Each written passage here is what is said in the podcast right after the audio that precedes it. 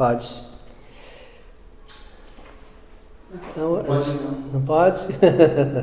Não, ele tirou foto. Ele tirou foto? É pra registrar o momento. É. Agora pode. Foi? Bom, então, de- Pai Senhor a todos, meus irmãos. Ah, tá de volta, irmã, que bom. Sempre. Ah, que bom. É, é né? É, importante. É, nós vamos continuar então, Gálatas 5.20, a gente estava estudando o livro de Gálatas, né? E hoje eu vou falar sobre três obras da carne, né? A gente estava falando então, para contextualizar, depois de um longo inverno, né? É, então a- igreja da Galácia estava indo de vento em polpa, abençoadíssima, fundada por Paulo ali, a- a- bem instruída, bem ensinada na palavra, eles estavam na liberdade que Cristo lhes deu. Chegou de Jerusalém alguns mestres e doutores querendo ensinar para eles que só Jesus não bastava. Então eles estavam livres demais, né? A, a- a pessoa não pode. Porque a, a Bíblia fala que é Cristo que nos liberta, né? A liberdade perfeita é só em Cristo. E eles querem colocar mais alguma coisa em cima. Então, Jesus não era suficiente para salvar, para aperfeiçoar. Não, precisava também seguir a lei. Você, além de Cristo, precisa seguir a lei. E o apóstolo Paulo vai é, questionar, é, ensinar eles, ó, vocês aprenderam o que era certo. Vocês, vocês saíram do jugo, Cristo tirou vocês do jugo da lei. O pastor está falando sobre o jugo ontem. E agora vocês estão querendo retornar para lá de novo, né?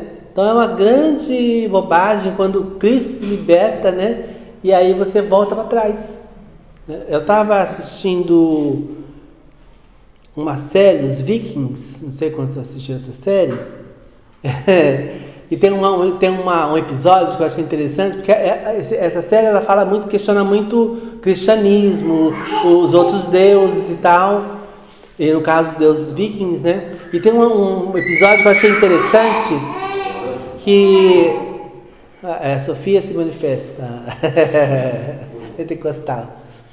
E aí tem uma parte em que ele, ele um dos personagens, o Flock, né, personagem, ele pega um, um, um barco e sai errante, né? E ele passa uma tempestade e ele eh, acaba numa ilha. Quando ele chega nessa ilha, ele descobre que é a ilha dos deuses, porque os deuses nórdicos se manifestam para ele, conversam com ele e tal. Ele tem uma, uma, uma epifania.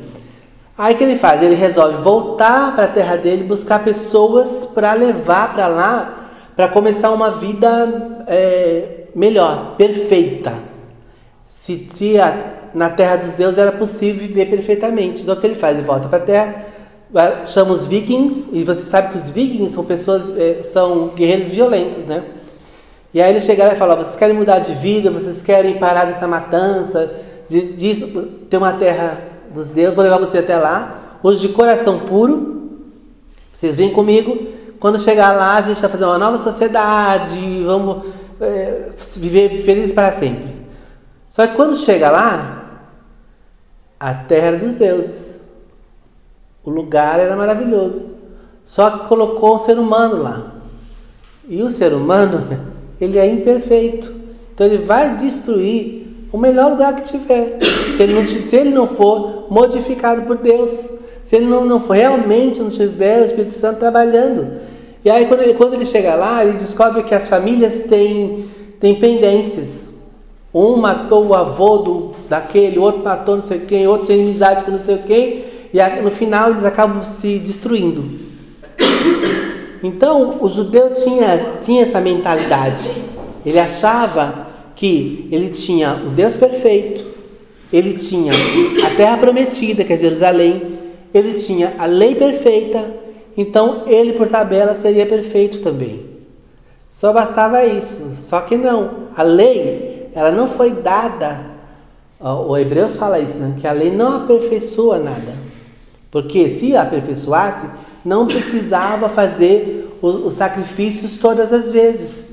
Todas as vezes que as pessoas pecavam, tinham que levar o sacrifício. E não aperfeiçoava para a pessoa, porque ela voltava, ela incidia no mesmo erro.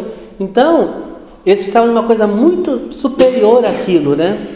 E aí, quando a ideia, então, que a lei, ela ia aperfeiçoar, porque pelas obras da lei, eu, quando eu cumprisse a lei, eu seria perfeito. Só que a lei ela não foi feita para isso. A lei ela foi dada para os homens. Acho que Moisés tinha essa consciência, né?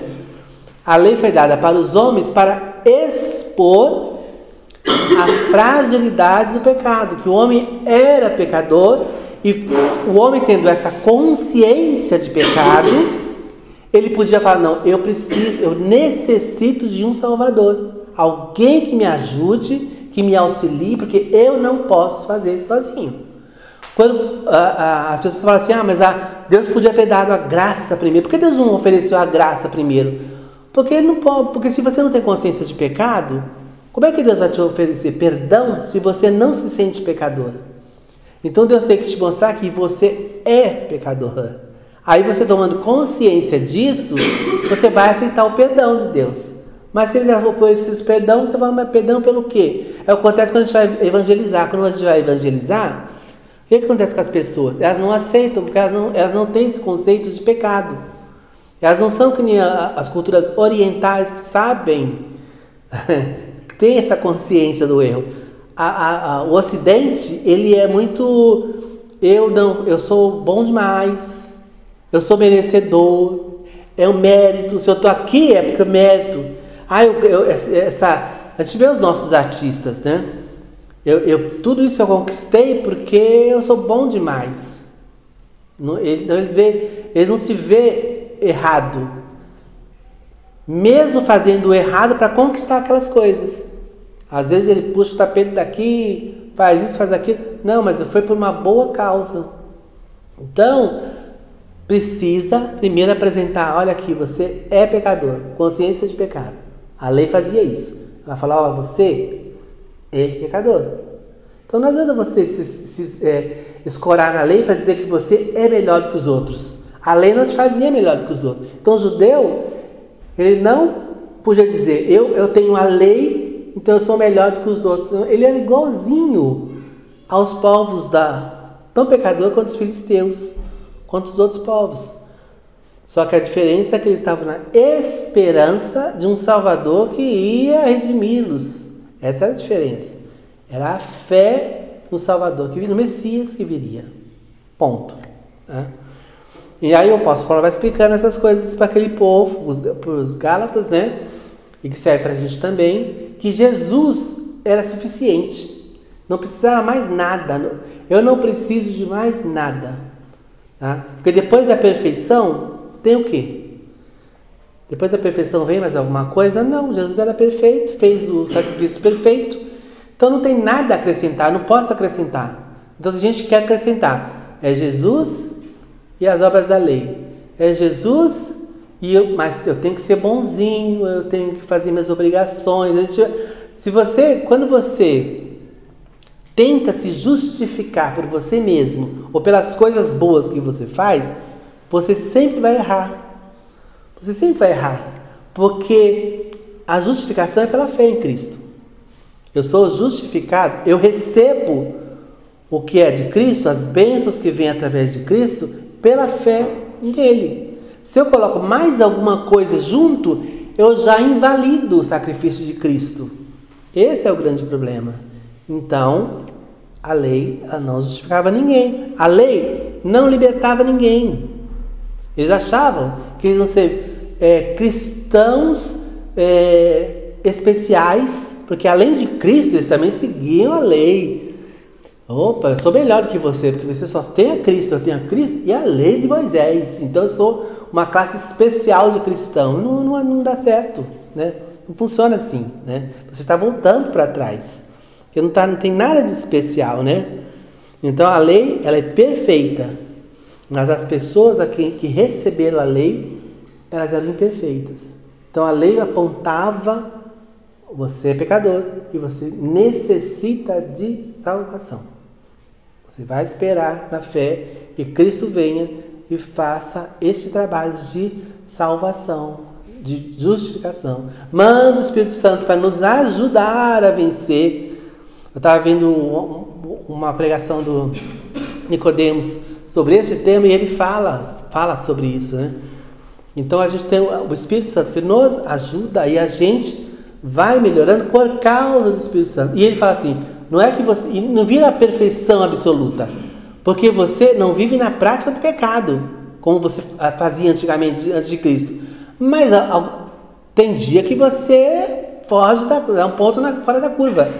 Você sem querer você briga com alguém, sai da, da linha, e depois tem que voltar a pedir perdão para consertar e enfim, você não vira uma sumidade, você não vira uma, um, sabe, toma o lugar de Cristo. Não, você agora tem a força do Espírito Santo, a natureza de Cristo em você para combater o pecado. Então você não vive na prática do pecado, tá? Essa, essa é a diferença. A lei não, a lei ela não faz, não, ela não tinha esse, esse poder. Porque como era externo, quando Jesus veio, ele fala isso, né? O que, que a lei diz? Se você adulterar com uma, uma mulher, aí você cometeu pecado. A lei dizia. Jesus disse: se você pensar, você já pecou. Então, a, a, o espiritual é muito mais abrangente do que a lei que só podia atingir a carne. Ela, a lei só falava de não faça, não faça, não faça, não, não, não, não, não. Não matarás, não roubarás, não adulterarás, não farás é, é, e mais cultura, não faça é, é, isso, não faça aquilo. É só não, não, não, não, não, não pode fazer. Então, ela só atingia a, a, o material, o mundo material. São coisas materiais, mas ela não te aperfeiçoava para o que era divino. Jesus não, ele vem derrama sobre nós o Espírito Santo, nos dá uma nova natureza, a natureza de Cristo, nos dá força para vencer esse mundo, e aí sim a gente é de fato liberto do pecado. Tá? Esse é o, é, é o que Cristo nos fez. Né? Ah, lá em Hebreus 10, 1, vamos dar uma lidinha neles.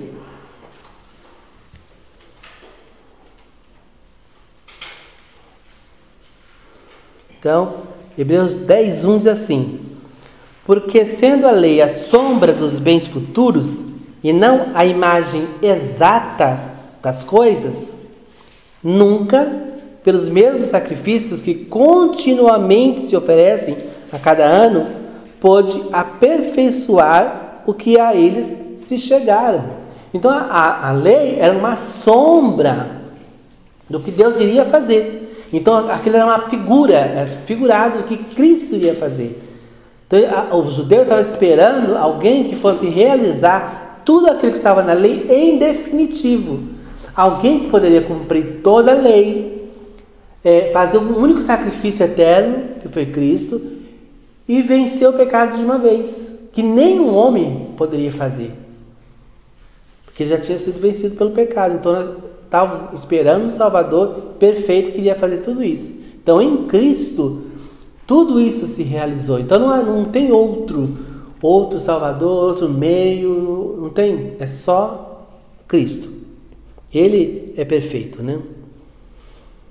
Então, é, não adianta você estar na terra prometida. É por isso que uma vez um, eu discipulando um rapaz, não é por que, que que Deus expulsou do Éden Adão e Eva, coitados, cadê o amor de Deus? Se Deus é amor, por que, que ele... Porque eles iam destruir o Éden, por isso. Porque eles já estavam contaminados pelo pecado e iam contaminar o lugar onde eles estavam. Imagine se homem. Nós estamos destruindo o planeta, né? Nós estamos acabando com o nosso planeta e que, que, a gente sabe que só tem esse planeta, não, tem, não dá para pular para a Lua, não dá para pular para Marte, não dá para nada. A gente sabe que não pode pular do barco. E a gente acaba onde a gente mora. Imagina. Então o, o pecado ele é destrutivo. Ele sabia, se, Deus sabia que se deixasse eles lá, eles iam destruir a criação lá do, do, do paraíso. Né? Então, ele deu, então Deus, por misericórdia, tira para que isso não aconteça. Então não adianta você ter um lugar, a terra prometida, a lei santa e você está lá. Então, você, então resta um problema ainda. Resta você ali. Deus, Deus vai ter que lidar com você. e com o que está em você. Porque dentro de nós existem muitas coisas, tem uma natureza humana. A nossa natureza humana, ela é problemática, porque se ela não for domada pelo Espírito Santo, né? Se ela não for dominada pelo Espírito Santo, a tendência do homem é a inclinação do homem natural é para o erro. Então, se você tiver duas, duas tem uma questão que fazem duas opções, você tem 50% de acertar, só tem duas opções nessa questão, você vai escolher errada. Sempre você escolherá a errada, porque você é inclinado ao erro. O ser humano é assim. Então precisa de do Espírito Santo para nos colocar no caminho e na vontade de Deus. A gente 99,9% de chance de não querer fazer a vontade de Deus. A gente só faz a vontade de Deus porque o Espírito Santo nos convence a fazer a vontade de Deus. Ele nos convence por A mais B, ó, esse é o correto, você tem que fazer dessa maneira. Você quer é, vencer, você quer é, prosperar, você quer continuar andando com Deus, então é, é desta maneira, mas você sempre quer fazer da outra. Você sempre sabe mais do que Deus. Tem gente que sempre quer fazer diferente porque ele, ah, não, Deus não sabe disso. Imagina, eu, eu sou especialista dessa área. Como é que Deus vai? Que nem o, os apóstolos para Jesus, né? Jesus falou: olha, volta para o mar, joga a rede nessa direção. Senhor, pescador aqui, quem é pescador aqui sou eu. Eu fiquei a noite inteira no mar, não pegamos nada. O Senhor vem, manda a gente voltar e jogar, sabe? Mas pela tua palavra eu vou lá na obediência. Eu vou na obediência, só estou aqui na obediência. Não que eu queira, que eu, eu, eu, vou te obedecer. Aí ele vai, obedece e acontece. Então a gente, a, a nossa tendência é essa, é de tentar sair pela tangente. Né? Não, vou nem falar desobedecer, né? Sair pela tangente. Gente sempre quer dar uma. Tá bom, Deus, eu, eu faço mais, mas eu vou fazer mais e a, a, o apóstolo Paulo então fala que a, existem obras da carne, assim como existem frutos do Espírito, existem obras da carne que se manifestam né, como, como formas de pecado e que a gente tem que estar atento para vencer. Então, cada um de nós tem, eu vou dizer um, mas tem mais. Tem uma, um ponto aí na nossa vida que a gente precisa deixar Deus trabalhar. E é o mais gritante, né? Sempre tem um mais gritante, é aquele, aquele problema que a gente mais pega no pé. Cada um tem o seu, cada um sabe onde o cara aperta. Então, a gente tem que aprender a deixar o Espírito Santo trabalhar na nossa vida e mudar o nosso caráter. Uh, a gente, o pastor estava falando esses dias também, eu também acredito nisso, que tem gente que acha, ah, Deus muda caráter, mas não muda temperamento. Não, ele muda. Ele muda o que ele quiser mudar. O que ele quiser mudar. O temperamento de Moisés era é, iracundo lá, era da ira, e ele depois foi, ficou o homem mais manso da terra. Né? Então mudou, mudou, mudou. Mudou o caráter e mudou o temperamento. Então, esse, negócio, esse negócio não cola mais não. Negócio de, ah, eu sou assim porque eu nasci assim, eu, é o, meu ascendente em aquário, não. Entendeu? Muda. Não vem com essa história, não.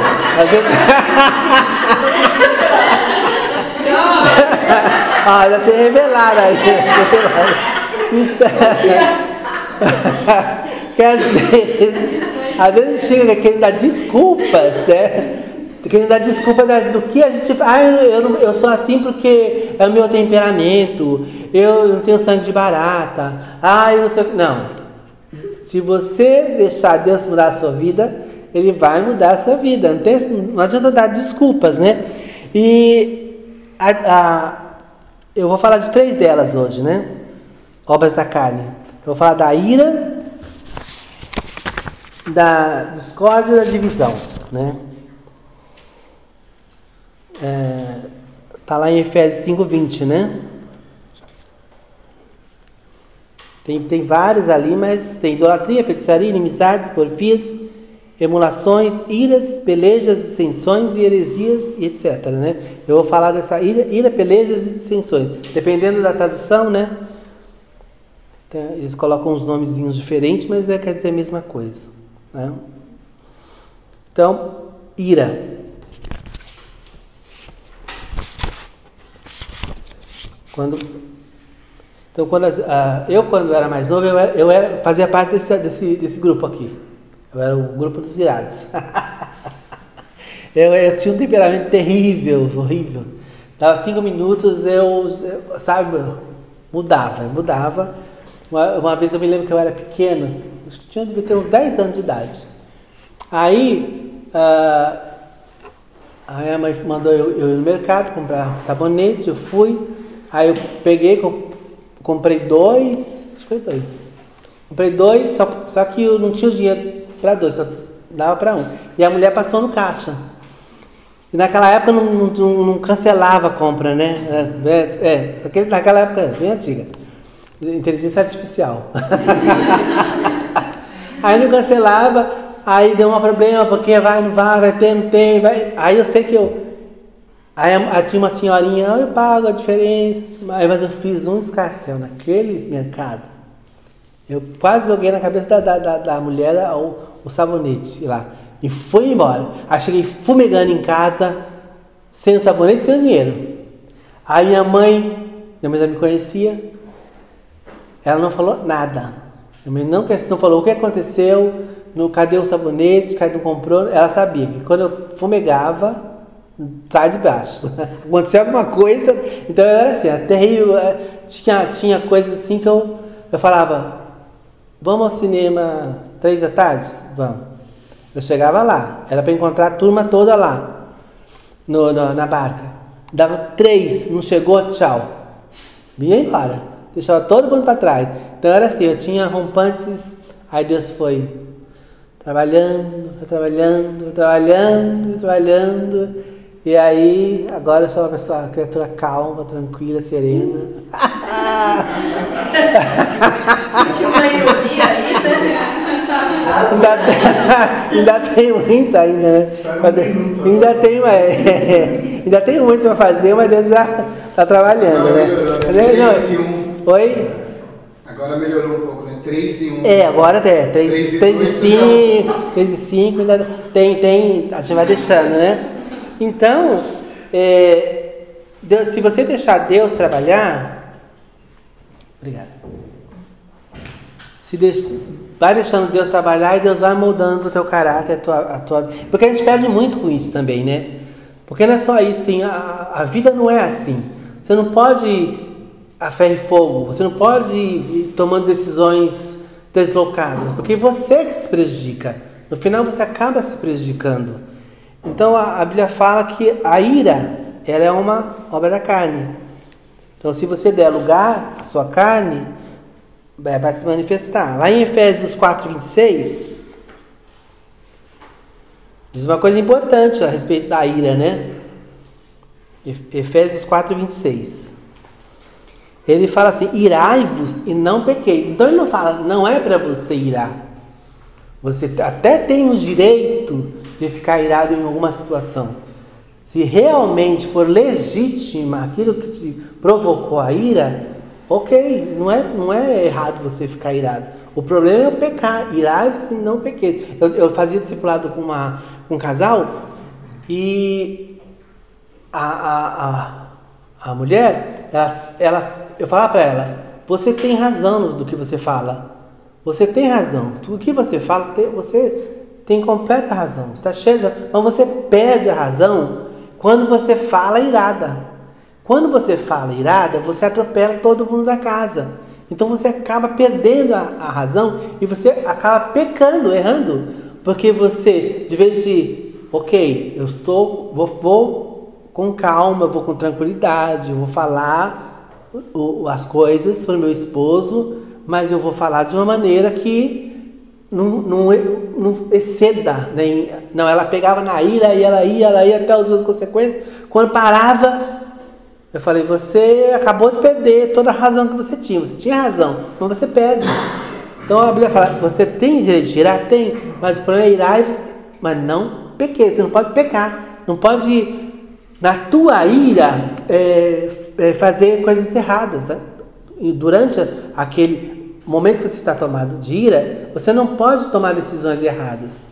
A tua ira é perfeita, a tua ira é, é, é a ira é santa, como diz o povo, né? A tua ira tem, tem a ver, só que você não pode passar. Se você passar do limite, é que nem Moisés. Moisés estava lá no monte, aí ouviu o barulho lá embaixo, Deus falou, olha, desce, porque o povo está todo, já, já avacalhou tudo lá embaixo, vai lá, vai lá ver. Quando ele chega lá e vê aquela situação terrível que o povo o bezerro de ouro, aquela, né? Aí o que ele faz? Ele pega as tábuas que Deus escreveu com o dedo dele, por que, por que ele não pegou aquelas tábuas assim, colocou do ladinho assim, deixa, fica aí, daqui a pouco eu volto? Não, ele dramaticamente vai tá, quebra. Ele ficou tão irado que ele quebrou as tábuas que Deus tinha escrevido com a própria escrito, com a própria mão.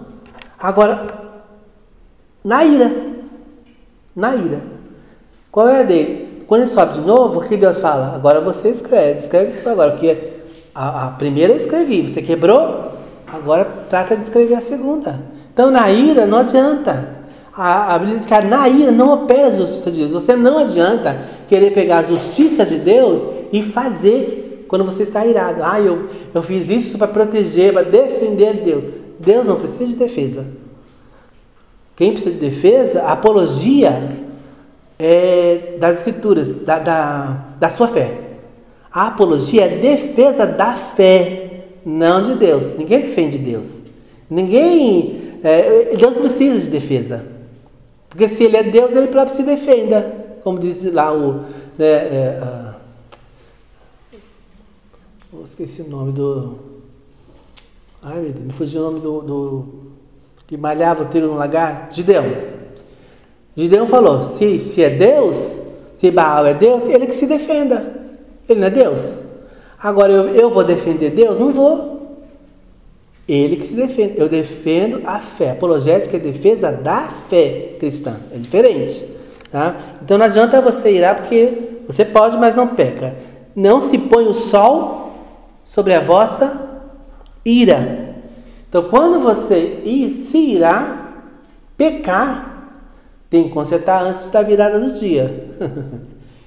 o mais urgente possível. Conserta, não deixa passar para o dia seguinte. Porque no dia seguinte vai ser mais complexa a situação, porque acumulou já para o dia seguinte, né? Vai ter uma, uma mega acumulada para o dia seguinte para você resolver. Então, resolve no dia. Porque se você não resolve no dia, o texto continua. Não põe o sol sobre a vossa ira, nem deis lugar a quem? Ao diabo. Porque se você ira, peca, não resolve isso para o dia seguinte, está acumulando, deixando, está deixando uma brecha para o diabo agir na sua vida e na vida de quem você ofendeu. Então é uma coisa cumulativa. Então você está deixando. Tá, não vai, não vai dar nada. Ah, ele é assim mesmo. Depois a, a gente acerta. Ah, é assim mesmo. Depois vê como é que fica. E nessa vai rolando a bola de neve. Quando você for lidar com aquilo, já está acima das suas forças. Aí você vai ter que contar com o milagre de Deus para resolver aquela situação, né? Uma vez uma, uma senhora, eu estava num, é, é, levando a palavra numa um culto de libertação, e aí, aí no final depois que orou, a gente ora pelas pessoas, pelos demônios, aquele negócio todo, né? No final, e, e os cultos de libertação sempre são bem carregados, né?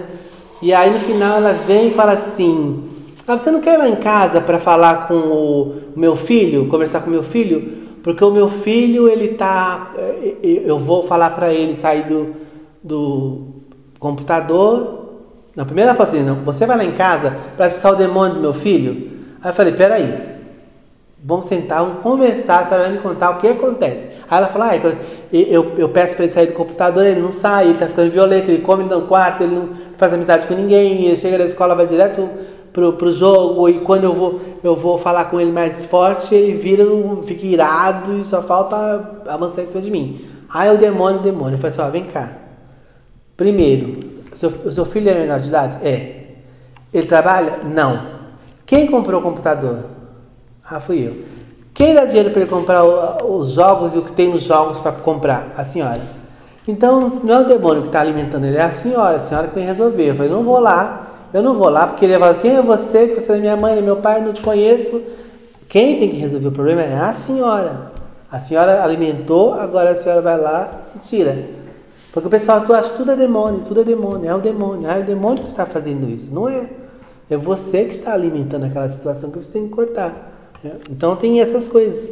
Você vai esperar que a, que a criança fique irada e comece a quebrar tudo e bater nos pais bater em todo mundo?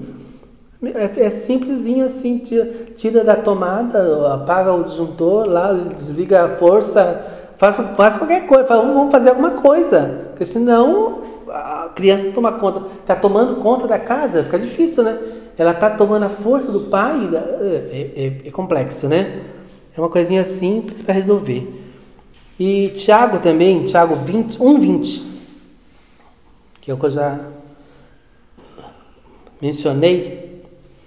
Tiago 1,20 diz: Porque a ira do homem não produz a justiça de Deus. Não adianta você querer se irar contra alguma coisa e ser mais justo do que Deus. Ah, eu vou fazer justiça, mas e perde a mão, né? Geralmente perde a. Eu, tinha, eu conhecia um, um senhor que ele se converteu é, e a filha dele já tinha acho que uns, uns 12, 14 anos. E aí ele queria que ela fosse para a igreja junto com ele. Ele falava: Eu sou teu pai, forçação de barra, você vai, eu vou, você vai. E ela não queria ir. Então, ele chegou a um ponto, ele nunca tinha, antes de se converter, ele nunca tinha tocado nas filhas. Nunca tinha dado um passo, uma batida, nada. Aí nesse dia, quando ela disse, não, eu não vou, ele foi lá e bateu na filha. Quer dizer, na ira, ele quis ser mais, ah, eu estou levando ela para o céu, é a salvação, eu quero apresentar Cristo, mas não é assim que funciona. Não é por força nem por violência, mas pelo Espírito Santo de Deus. Então eu falei para ele, você está errado. Você acaba de perder pelo menos uns 10 anos de, de, de convencimento do Evangelho para ela. Ela vai odiar o Evangelho, vai detestar você porque você, você era um ótimo pai, um pai amoroso, nunca tocou nela e agora virou crente, virou um monstro. A sua intenção, você aqui, eu entendi qual é a sua intenção. A sua intenção era, era forçar, porque você sabe o que você ganhou em Cristo, né? Mas não é assim que funciona. Você tem que ser sábio. É, é, é, tem que ser voluntário, não tem que ser arrastado. Eu não posso arrastar os meus filhos para a igreja na marra e querer impor. Não é assim. Tem que nascer de novo. Tem que ter novo nascimento, senão não funciona. A pessoa vai estar ali, mas vai, o evangelho não vai frutificar. Né? Então eu falei, você tinha que ser sábio, ia conquistando, vai sempre convidando, vai lá no balé que ela fazia balé, vai, leva no balé, vai, assiste balé, aí chama para cá, aquele, a igreja, e aí vai quebrando o coração dela, e se ela te chamar também, ela vem. É o amor, é pelo amor que você vai ganhar, não pela, pela força bruta. Então, é, é, é justo? É justo. É, é, se você olhar, ele está fazendo bem para ela, tá? Porque ele está tentando livrar ela de uma situação futura ruim. Mas não é assim que funciona. Não é a justiça de Deus. Essa não é a justiça de Deus. Essa, a justiça de Deus, qual é a justiça de Deus? Se manifestou em Cristo, que veio para salvar a humanidade. Mas o que, que ele fala? O que Cristo nos ensina? Qual é o caminho que eu tenho que passar? Eu tenho que nascer de novo. Eu tenho que querer o Espírito Santo falar comigo, me convencer e eu crer pela fé, não é pela força. Então, a justiça uh, do homem, a ira não vai produzir nunca a justiça de Deus, pelo contrário. Né? E, e Provérbios 15, 1 que fala que a, a resposta branda ela desvia o furor, mas a dura suscita a ira. É justamente o exemplo que eu falei. Então, às vezes, quando você quer ser muito incisivo, muito irado, muito querendo forçar a barra, você afasta em vez de você juntar. Então a palavra tem que ser branda, você tem, tem que ter domínio próprio, tem que ser controlado, tem que ser uma pessoa que, que outro possa olhar e falar, não, eu vejo que ele, tem um controle, ele sabe o que está falando, eu, ele está me convencendo pela, pelo que ele, como ele se porta até, né? pelo testemunho que eu estou dando. Eu estou convencendo não somente pelo que eu estou falando, mas como eu vivo a vida cristã. Porque as pessoas, a, a, a gente acha que as pessoas de fora não estão olhando para a gente. É um grande engano isso. Eles estão de olho, de olho bem aberto. E eles ficam observando o teu comportamento, aquilo que você fala para eles, na hora que você está querendo evangelizar as pessoas, eles ouvem e depois eles fazem o, o, o match que fala, né? Eles juntam e falam, peraí, vamos ver se esse quebra-cabeça tá dando certo. Se, se, o que ele fala e o que ele vive estão tá em acordo. Está o tempo todo observando a gente. Então se você prega uma coisa, mas você é uma pessoa cheia de ira, de confusão, sabe? Como é que você vai querer que a pessoa olhe para você e fale, não, ele é um cristão de verdade. Eu vou ouvir porque realmente o que ele fala é o que ele vive. Tem que andar juntas essas duas coisas, tem que andar juntas, né? É, a discórdia é outra coisa que tem gente que não consegue concordar, né? Tem um espírito de como que fala? Quando a pessoa, ela não é discórdia, eu usar o termo, é um outro termo que eu queria usar. Ela tem um espírito que, é de contradição, é isso. Tem gente que tem um espírito de contradição. Você fala sim, ela fala não. Você fala vamos para o sul, ela quer ir para o norte. Você é, fala uma coisa, ela ouve outra. É, é, é, é, totalmente contrário. E aí, é aquele negócio, eu, eu sou responsável pelo que eu, que eu falo, mas eu não sou responsável pelo que você ouve. Tem gente que parece ter um ouvido você totalmente ouve o que você não disse. É uma coisa assim, impressionante. Você está falando para ele o certo, ele está entendendo errado. Você está ah, falando uma coisa que você quer ajudar, ele acha que você quer atrapalhar. Você está querendo falar uma coisa para o bem dele, ele acha que está com ciúme das coisas dele. Então é, é um espírito de contradição assim terrível e acaba causando a discórdia, porque são duas pessoas com pensamentos diferentes se batendo, chocando, né? E a, o apóstolo Paulo, lá em Filipenses 1,17, fala que tem pessoas que pregam o evangelho por discórdia. Né? Ele está pregando não porque ele quer pregar, não porque ele foi chamado por Deus para pregar, não porque ele acha bonito pregar, não. Ele está pregando para ir contra o outro que está pregando também, porque ele está discordando do que o outro está pregando. Eu vou pregar é, o salvação por Cristo. Aí outro vem, a outro vem e fala, não, só Cristo não é suficiente. É Cristo mais a lei de Moisés. Que é o que estava acontecendo aqui na, na, nos Gálatas, né?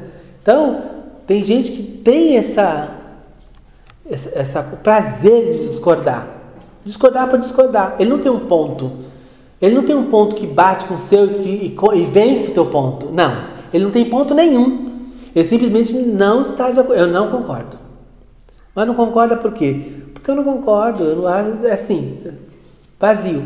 Ele não fala assim, não, eu concordo porque a Bíblia diz assim, porque está escrito assim, não. Ele não tem. Uma vez eu estava discutindo com um rapaz, graças a Deus já fez CT se converteu e está tá bem, mas ele, quando ele é novo convertido, ele entrou na igreja, aí, aí eu, conversando com ele, ele, ele, ele chega falando sobre a Bíblia, falando sobre as coisas da Bíblia, ele fala assim, não, eu não preciso ler a Bíblia para falar sobre a Bíblia. Eu falei, como não?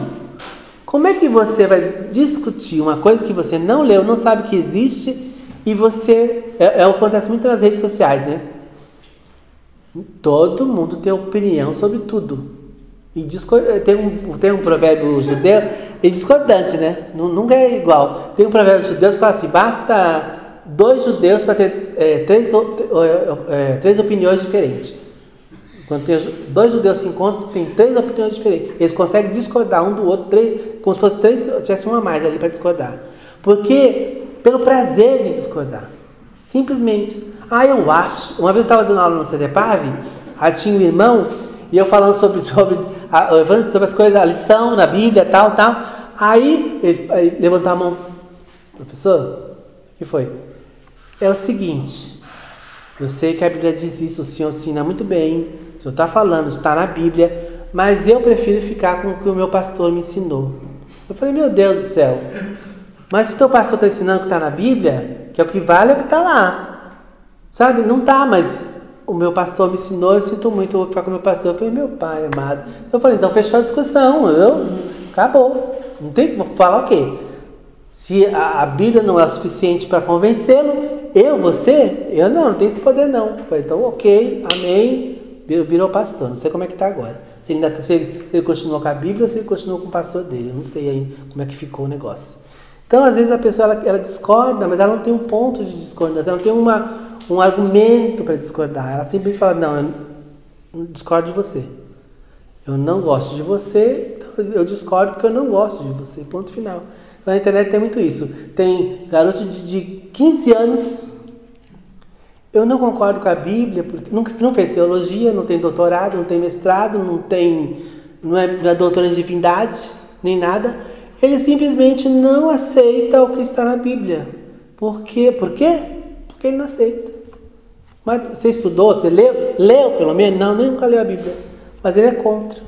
Mas não leu. Como é que ele é contra? Uma coisa que você não leu. Porque tem esse, esse espírito de discórdia. Ele, ele discorda de tudo de todos. Né? E é, é complicado. Então, há aqueles que infelizmente também pregam por discórdia. Eles querem discordar da outra igreja. A minha igreja ensina sim, a sua ensina desse jeito, mas a minha vai ensinar. Aí, aí abre uma outra igreja para ensinar diferente dessas duas, duas, porque ensina. Então vai por discórdia, vai montando os seus ensinamentos de acordo com o que acha que deve ser, não de acordo com a palavra, mas com que ele só para discordar da outra, para ser melhor. Que antigamente era igreja, igreja evangélica tal. Aí depois comunidade, papá, comunidade. Depois era igreja apostólica, aí vai, vai, vai né? Depois, é, isso aqui é church. Eles vão mudando porque, porque eles querem eu discordo do, meu, do seu ponto de vista. É, a parede não é branca, é preta, tem que ter luzinha, tem que ter. É, cada um vai, vai criando o seu método por discordar da geração anterior. Mas só que a geração anterior foi a, a, a, que está em pé hoje, o evangelho está em pé hoje, por causa da geração anterior. Eles começaram, de algum lugar começou. Então a gente deve aos, aos que vieram da gente, que pegaram um, um Brasil muito mais difícil que eram, tinha perseguição quando começou o evangelho. Agora a gente está tá nadando de braçada, tá, tá, virou moda, ser gospel e tudo. Mas na época, e você estudava numa, numa escola que só você era cristão. Eu me lembro que eu, até a faculdade, eu, eu só eu era o único cristão ali na sala. Às vezes tinha mais um da Assembleia, mas era raridade, né? Agora está mil vezes melhor. Mas, ah, não, mas os, os que do passado não entendiam nada. Quem está entendendo tudo somos nós. Esquece o passado, que o passado não conta. Não, não pode. Eu vamos discordar do que foi feito no passado. Não posso discordar, porque se eu estou aqui hoje é graças a esse povo que abriu o caminho lá, cavou, né? Tirou o toco e agora a gente está numa boa aqui, com, com igrejas lindas, maravilhosas e confortáveis, né? E o, o evangelho que terça-feira, terça-feira a gente viu, né? Nós tivemos cinco semanas de terça da fé. Acho que foi três, não sei se foi cinco, se foi quatro. A igreja está indo pelo ladrão. Lotada, lotada, lotada, lotada. Aí essa última terça, que era quando a, a fé tinha que ter resultado, estava mais ou menos. Não estava vazia, mas estava mais ou menos. Por quê? Por causa do PCC. É.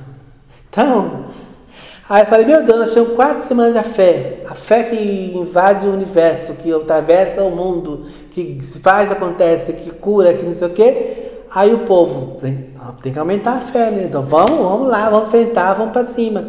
Aí pronto, não, não, não, que não. Não, não, elas têm fé, mas eu vou ver pela internet. A minha fé só é fé da internet. Tá bom, tá bom, fico aqui. Então, essas coisas. Então tá bom, o evangelho hoje está tá, Melhor do que os nossos antepassados? Não. Não está não. O evangelho é o mesmo, não muda. As pessoas mudam. Então, lá em Provérbios 6, 19 também diz é, o que Deus abomina, né? Aquele que semeia contendas entre os irmãos. É o 6,19, tá? Tem, tem acho que seis coisas que Deus aborrece, uma ele abomina. E a, a que faz confusão entre os irmãos. Então, isso é uma coisa grave. Você criar contendas, gerar contendas entre, no meio do povo de Deus é uma coisa a se pensar, porque Deus abomina, né? Você não vai estar agradando a Deus dessa maneira. É, Jeremias diz que até o povo de Deus contendeu contra Deus. Então a gente tem essa, essa, a gente é tão contencioso que a gente até contra Deus a gente quer ir. A gente quer contender contra Ele, como se a gente tivesse como ganhar, né? A gente tem essa presunção de que a gente vai conseguir ganhar de Deus numa briga. Eu vou é, chamar Deus para briga e eu vou ganhar dele. Não vou conseguir, né? Aí fica difícil, né? E, e também lembrando aquela passagem de Coríntios, quando o povo começa, eu sou de Apolo, eu sou de Paulo, eu sou de, Cefas, eu sou de. Aí vem o mais bonitão, né? Fala, não, eu não sou nem de Paulo, nem de Apolo, nem de... eu sou de Cristo. Ei, meu Deus. Agora eu ganhei de todo mundo, ganhei a, a, briga aqui, eu ganhei a confusão, tá confusão. A igreja está dividida em várias panelinhas e aí, não, eu não sou nenhum de vocês, eu sou mais que vocês, eu sou, pronto, ganhei. Só que não é assim que funciona. A igreja de Deus não pode estar dividida. Não pode, é, porque a, a, a discórdia, o que ela causa? Ela causa divisão.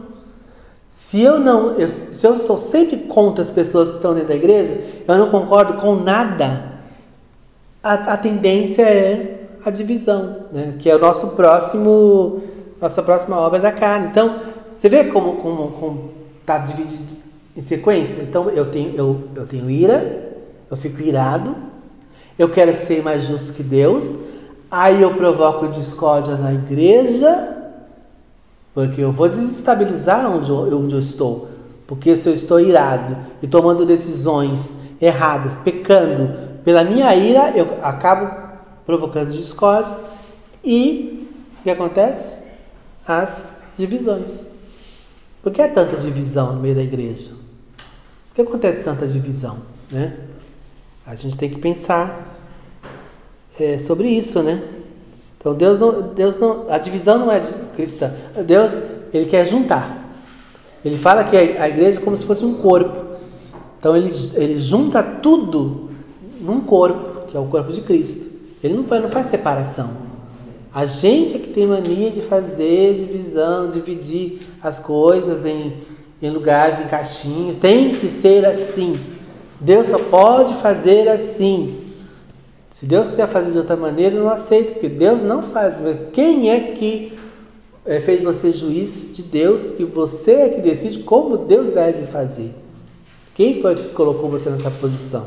Né? Complexo isso aí. Então a divisão é, nunca é a vontade de Deus, é sempre juntar. Tá? Eu me lembro que quando eu estava numa uma igreja, não era essa que eu estou agora, né? Era uma outra.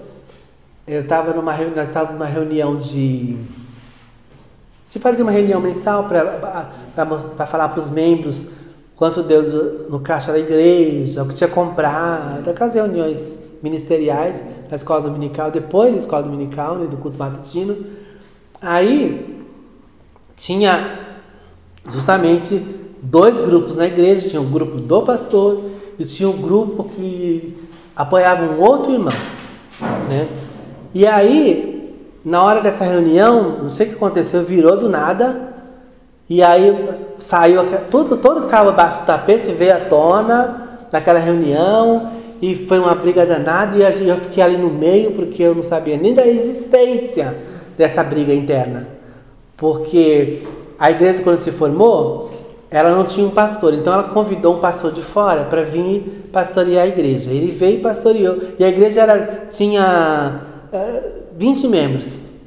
Aí o pastor veio de fora, pastoreou e todo mundo gostou. Ele, daqui a pouco a igreja estava com 500 membros. Foi assim, de vento em pouco. Quando ficou, chegou a 500 membros, aquele povo que chamou o pastor para vir pastorear falou: Pastor, chega, a gente só, só chamou o senhor para ajudar. Agora o senhor pode voltar lá para o seu lugar, que daqui para frente a gente vai.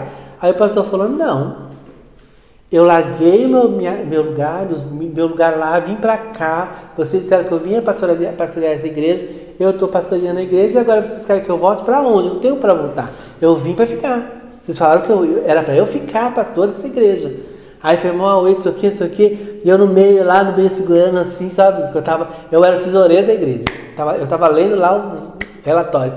Aí eu cheguei, peguei o microfone e falei assim, irmãos, quem sabe Deus não. Olha só, né? Iludido. Quem sabe Deus não está dando a oportunidade hoje para que este problema que já vem se arrastando antigo, não, os irmãos não façam as pazes aqui, porque Deus não é um Deus de confusão, Deus é de, Deus de divisão. E, né? Quem sabe essa é a oportunidade de resolver esses problemas e a igreja continuar prosperando. Uma coisa falar para aqui é para aqui, né? Eu ali de Gaia, só ali no meio do, do, do fogo cruzado, mas o que aconteceu? Acabou tendo uma divisão na igreja, né? E o povo ficou, mas ficou o grupo do pastor, o grupo do, do, do que chamou o pastor, ainda levantou um outro terceiro grupo ainda, que era os do vamos ver que sobra pra gente. Deixa de se matar, o que sobrar a gente pega. Então é, é terrível, é um ambiente que não é cristão. Não dá para você, não dá para Deus atuar numa igreja desse, desse, desse nível. E o que aconteceu? A, a, a igreja ela foi definhando, ela foi se implodindo por dentro. Porque ninguém quis ceder, ninguém quis pedir perdão, ninguém quis se acertar. Aquele momento realmente era um momento. Eu estava até profetizando aquele momento. Embora tá, em vez de Isaías eu estava sendo Jeremias, né? Quase jogando no poço lá, quase me jogaram no poço da água, mas tudo bem. Né? A gente tem que falar o que Deus manda. Mas eu estava ali realmente falando, era a chance da igreja se consertar naquele momento. E só que não aconteceu. E a igreja foi implodindo e acabou, enfim, tá lá, voltou, voltou aos 40 membros que tinha antigamente. Daqueles 500, tá quase 700, que a gente mudou de lugar e foi, foi diminuindo, diminuindo e agora está lá, é, né? Porque a pessoa fala, ah, mas as portas do inferno não prevalecerão contra a igreja. Não, peraí. As portas do inferno não prevalecerão contra a igreja de Cristo. Enquanto ela for igreja de Cristo, não vai prevalecer. O dia que ela for a minha igreja, a tua igreja, eu tomar conta, tomar o lugar de Deus, você tomar o lugar de Deus, dançou. Já era. Já não é mais igreja de Cristo. Eu já tirei Cristo do trono e sentei. Então, vai prevalecer sim. Tá? Então, essas divisões não são coisas de Deus. É, então, Coríntios, em 1 Coríntios 12, 25, diz que para não haver divisão no corpo, uh, Coríntios 3,3 também, ele fala: Porquanto havendo entre vós ciúmes e contendas, não é assim que sois carnais e andais segundo o homem. Então, quando, quando é que prova que um crente é espiritual, anda pelo Espírito Santo, guiado pelo Espírito Santo, e quando prova que ele é carnal, que ele está seguindo seus impulsos, a sua natureza carnal? Justamente quando se manifestam essas obras da carne. Então, quando eu ajo com ira, com divisão, com contenda, eu não estou sendo guiado pelo Espírito Santo. Eu não estou deixando Deus trabalhar na minha vida. Eu não estou sendo usado pelo Espírito Santo. Eu estou dando vazão à carne e eu estou tomando as minhas próprias decisões e destruindo as pessoas que estão ao meu redor. Ontem na pregação o pastor falou isso muito bem, né? É uma benção na pregação de ontem. Ele está falando disso, justamente de a pessoa ir atropelando, está falando de Jacó, né? E, e as pessoas irem atropelando os outros e sem pensar que está fazendo alguma coisa ruim. Ele acha que aquilo é normal, ele está se beneficiando, ele está prejudicando o outro, mas ele está se beneficiando. O dia que ele começa a sofrer as consequências do que ele fez, aí ele começa, opa, eu tenho que mudar. Só a pessoa só sente quando se for na carne. Então ela não, ela não se arrepende, ela tem remorso. Enquanto ela está prejudicando só os outros, ela sabe que está errada, então aquele é um remorso, mas não causa arrependimento. Quando começa a prejudicar a própria, aí ela quer mudança. Aí ela quer misericórdia, ela quer que Deus ajude, conserte. Aí Deus fala: Ok, vou consertar, mas do meu jeito. Aí faz você voltar atrás, consertar tudo que você errou. Você vai se humilhar, vai pedir perdão, vai voltar, vai consertar, para poder dar sequência ao que Deus quer na sua vida. Então o caminho, a, a distância Quanto mais longe você for de Deus, a volta é pior. Quanto mais você se distanciar do que Deus planejou para a tua vida, quando você pensar em voltar, vai ser muito mais complexo. Eu não estou falando de ir para o mundo, de desviar, porque a gente desvia às vezes dentro da igreja. A gente vai ao culto, vai lá, canta, vê pregação, ora, está lá, no, movimento. Só que o nosso coração não está lá. Então, tem gente que está desviado dentro da igreja. Não precisa ir para o mundo para desviar. Né? Quando, as coisas de Deus não, não, não fazem mais sentido, você está na igreja, é, a música não faz sentido. Os louvores para você não fazem mais sentido. A palavra já não te mexe mais com você. Então aquilo começa a ficar uma, uma coisa maquinal. Eu vou porque eu sei que eu tenho que ir. Mas vira uma religiosidade. Eu faço por obrigação. Então eu estou lá, faço. Tá pago, né? Depois que acaba o culto, tá pago. Que nem ginástica. Vou embora, tá bom. Aí sai dali, faz tudo a sua vontade, não pensa nem que em Deus, que Deus existe e nada. Vai viver a sua vida. No domingo volta, aí naqueles duas horinhas você vira crente, você vira a pessoa mais religiosa e só que não, não há mudança. Então é, é, é complicado quando a gente começa a, a dar lugar à carne. Quando você começa a não ouvir o que Deus está te falando. Por isso que diz lá em Apocalipse, quem tem ouvido para ouvir, ouça. Você tem que ter ouvido. Porque o dia que teu ouvido ficar gravado, é, uma, é triste. Porque Deus fala três vezes, né? Deus, Deus, pela minha experiência que eu tenho, ele sempre fala três vezes. Ele fala uma vez, você vai, duas, três. Na terceira, não falou, não, não fez o que, que ele falou na terceira, silêncio sepulcral. Aí, o que, é que vai acontecendo? Você vai agravando teu ouvido. A voz, você não consegue mais distinguir a voz de Deus, porque você está sempre em rebeldia contra a voz de Deus. Quando Deus vem falar com você, você não ouve, você faz o que você quer. Então o que acontece? Seu ouvido fica gravado e Deus já para de falar com você. Esse é o perigo. A gente fala assim, ah, eu não consigo identificar a voz de Deus. Mentira, a Bíblia fala que as ovelhas ouvem a voz do pastor. Agora, quando a ovelha começa a não distinguir a voz do pastor, o culpado é o pastor ou é a ovelha que está surda? Esse é o problema, né? Então, essas obras da carne elas vão, vão é, é, apagando o Espírito Santo sobre nós. É, é uma coisa muito séria. Eu me lembro que eu, que eu estava outra igreja que eu era. a gente fazia vigília de manhã, coisa é, que é inexistente hoje, hoje em dia, a gente fazia aquelas vigílias, madrugadas, de manhã tal, e a gente orava pela igreja, muito pela igreja.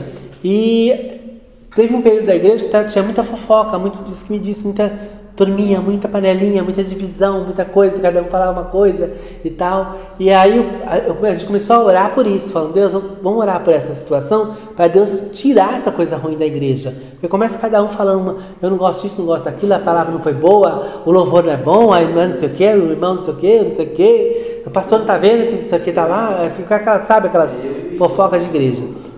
Aí eu orando e tal, e Deus me deu uma visão que é, eu, eu vi os irmãos na igreja sentados e passava no meio uma serpente pequenininha.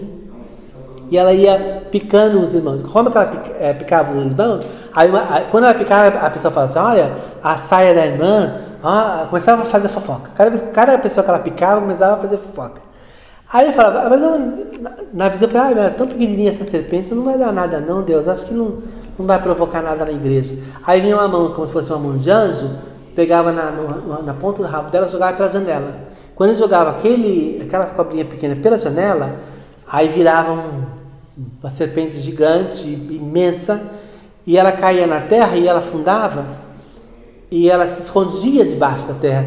Aí Deus mostrou uma escadaria onde as pessoas desciam. Quando chegava quase perto ali daquele buraco onde ela estava, ela vinha com uma boca de, de era como se fosse uma serpente, mas com uma boca de tubarão.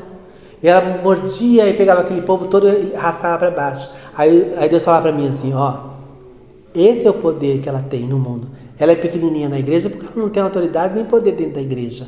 Mas no mundo ela faz esse estrago. Então, trate de combater e orar para vencer essas coisas dentro da igreja, porque senão elas, elas vão crescer e vão piorar a situação. Então, a gente fala assim: ah, uma fofoquinha, uma um diz que me disse, não é nada, isso aí não é nada. Ah, eu, essa, é só as panelinhas, não, não vai dar nada, isso não vai é, é, tumultuar a igreja. Mas começa assim, começa pequeno, começa aos pouquinhos, e quando você vê já está gigante, né?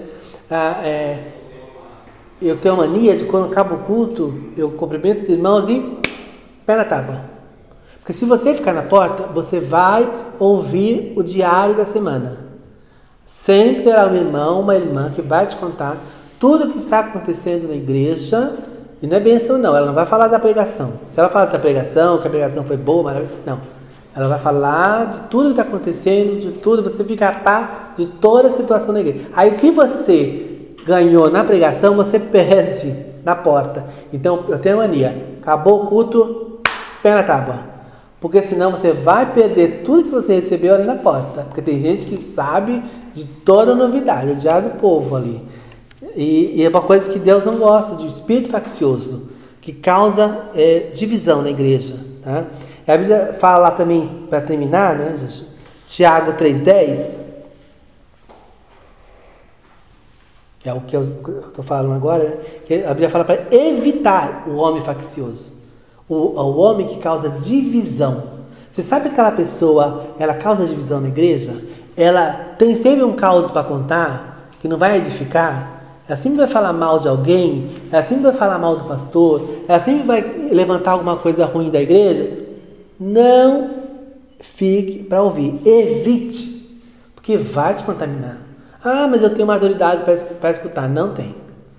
Não tem, você não tem maturidade para escutar, você vai ser envenenado por aquilo. E daqui a pouco você está naquele grupo fazendo divisão junto também. A Bíblia fala, depois que você chama a atenção dele duas vezes, tchau. Você chama a atenção da pessoa, não fala assim. Não fala do pastor assim. Ah, não fala da irmã assim. Coisa horrível. Mas a pessoa continua. E o que você faz? Evita. Chegou, você Chegou, você vai para outro corredor, vai para outro lado, sai, não, evita a pessoa, porque ela vai te contaminar.